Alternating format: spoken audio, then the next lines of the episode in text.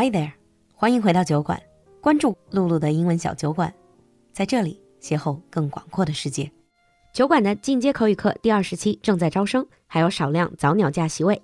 下周三，也就是十月二十六号晚上，露露还有一堂免费试听课，赶快联系小助手占座吧。微信号是 l u l u x j g，我们在酒馆等你。Now on with the show. Welcome back to Geek Time. This is Geek Time Advanced. Uh, hi, Lulu. Hi, Brad. We're going to get into the more advanced ideas of quantum computing, and we're going to talk about something that Einstein was talking about. He referred to it as spooky action. And when you think about spooky, it's kind of As scary? or- Yeah, scary idea. Maybe not like really, really scary, but something that's spooky is kind of, it's creepy. 中文里把这个翻译成鬼魅效应或者幽灵效应。 I guess it is really spooky. Is it because Einstein mm-hmm. thought it's something that is beyond human imagination? Is it that sort of idea? That Yeah. Ah. Essentially, yeah. When we look at spooky action, like spooky action at a distance, there's this idea of quantum entanglement. And what that means is you have like two particles, electrons or something like that, and they're entangled quantumly, mm. which means that they're always going to be the same.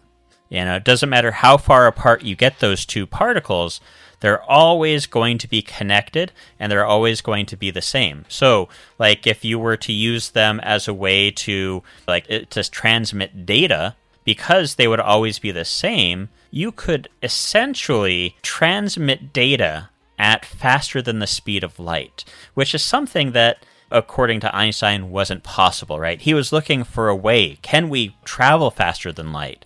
And people just like, it's not possible. But like, there's this idea of quantum entanglement, which allows us to do this. uh, Yeah, basically, you have these two particles, like, even if they're separated by, like, one is on Earth and one is somewhere in space, you know, we could transmit data between these two particles because they're connected somehow. I see. So, like, perhaps it could be used in space exploration, like space stations or spaceships, and then yeah, ah, so data can be transferred instantaneously. Yeah. So, like, for example, if we wanted to send a message to Mars, it would take a long time. It's not going to get there instantaneously. Like, when we talk at a long distance, it might take a second or two for that to travel. And, and so there might be, like, some sort of echo or time lapse between our conversation on the phone.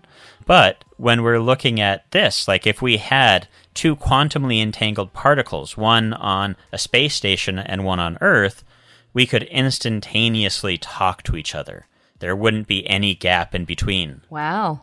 So basically, maybe with quantum entanglement in the future, talking to Mars or transferring things to Mars would be easier, would take less time than just airdropping mm-hmm. it from one of my computers to another computer. Yeah, like the the processing speed would still be the same, but just like you wouldn't have to wait for that signal to be sent a- across the universe. I see. wow. 这就是有名的量子纠缠 quantum entanglement. So Einstein actually already came up with this idea. Yeah. So when you look at the computers, like the components we would have that you know like even when you have your own computer, there's a speed between like the processor and like the screen. So it takes a while for whatever when you push a button for things to show up on the screen. It looks like it's instantaneous to you because it's really quick. But if you could see things much more quickly, you could see the, the time that it takes to process that.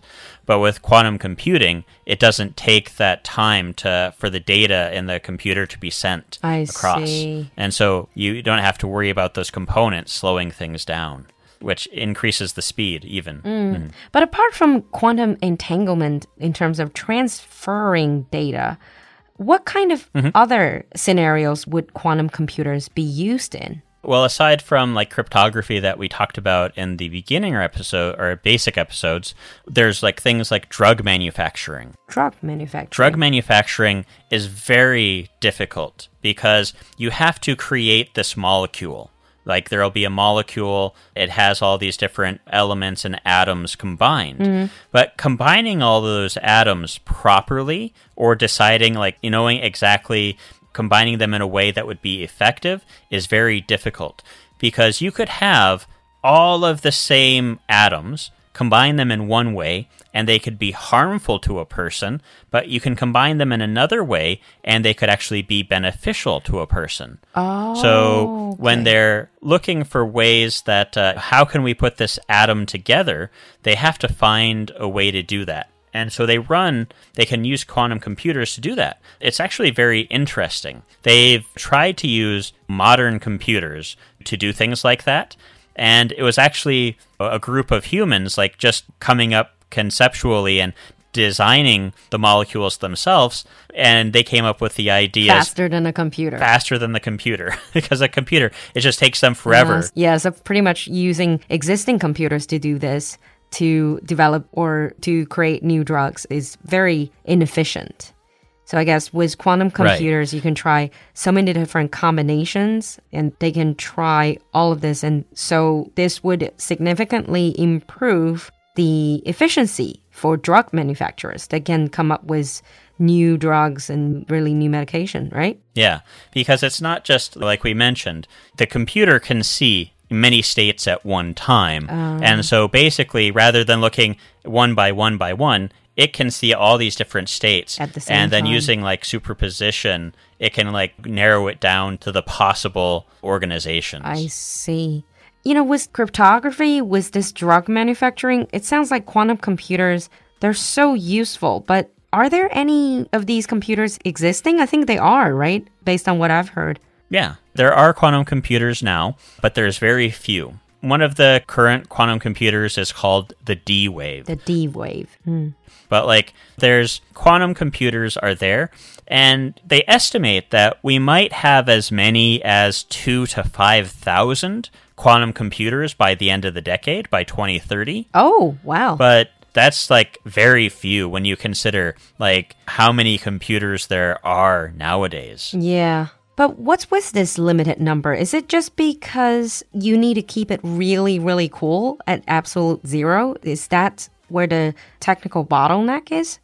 That's one of the reasons. But like another reason is quantum computers would not be good as a personal computer. It's not something that you're going to need to write an email or something like that. If we consider VR, we've talked about VR before. Mm. If you used a quantum computer to do VR could actually like show us like an actual natural world mm. much more clearly, much more cleanly than our current computers. It would be like you're actually in a movie. It's not like just pixelated graphics. It would look realistic. I mean, that's really going to be mind boggling. I think, technology aside, the thought of using quantum computing technology to do VR simulations and then to really experience that level of clarity and think that you are immersed in a kind of a real world in virtual reality I think there's also ethical concerns. Wouldn't we be confused? And maybe there will be a point when we start to doubt our existence. Are we real flesh and blood human beings, or are we just part of a simulation? Yeah, that's uh, something that a lot of scientists are looking at nowadays. They're looking to see if are there ways that we can determine whether or not we're actually in a simulation. because some scientists chilling. believe that we are currently. Yeah. but yeah, there is a possibility that we're all part of this simulation. But that chances are, is that something that's possible? We don't really know. Mm. okay, now it sounds like quantum computing, with all its possible uses, there's some scary sides of it. So, what are some of the problems with quantum computing? Well, like uh, something that we were looking at now is pretty much anything that we can consider solvable by a quantum computer is solvable by current computers. And so, is this something we need? Mm. But there are scientists that are proposing, they have theoretical ideas that quantum computers will be able to actually solve things that current computers cannot. And if you think about like physics problems, when you throw a tennis ball, what is going to happen when it bounces off of the wall. There's a lot of different possibilities, right? How does it hit the wall exactly? You know, and that really depends on where it's going to go. We can guess, right? Yep. Our brains are actually much better than computers at guessing where the ball is going to go according to how we threw it against the wall. But if we threw in all those characteristics into a computer model, it's very difficult for it to solve that. But they theorize quantum computers will be able to to theoretically solve these things at very close to actual rates. Oh, so perhaps like in the future sports would be very different.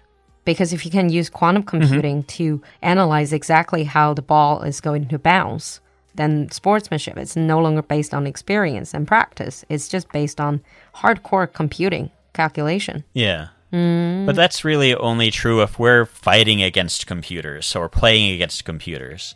If you played a video game, you could design a, basically a, a, like an opponent that could never lose. mm. We were already talking about AI and possible sentience the other day. In the other episode, we were talking about it.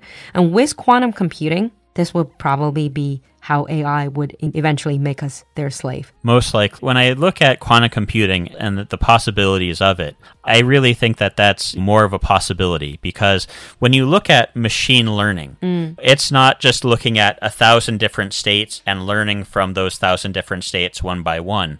You feed the data and it can basically look at all of those states at the same time mm. and it can learn so much better from that. So I think like this is probably going to be the closest thing that a computer can be to a human brain without making a computer actually biological. I see. Oh, that's scary thoughts.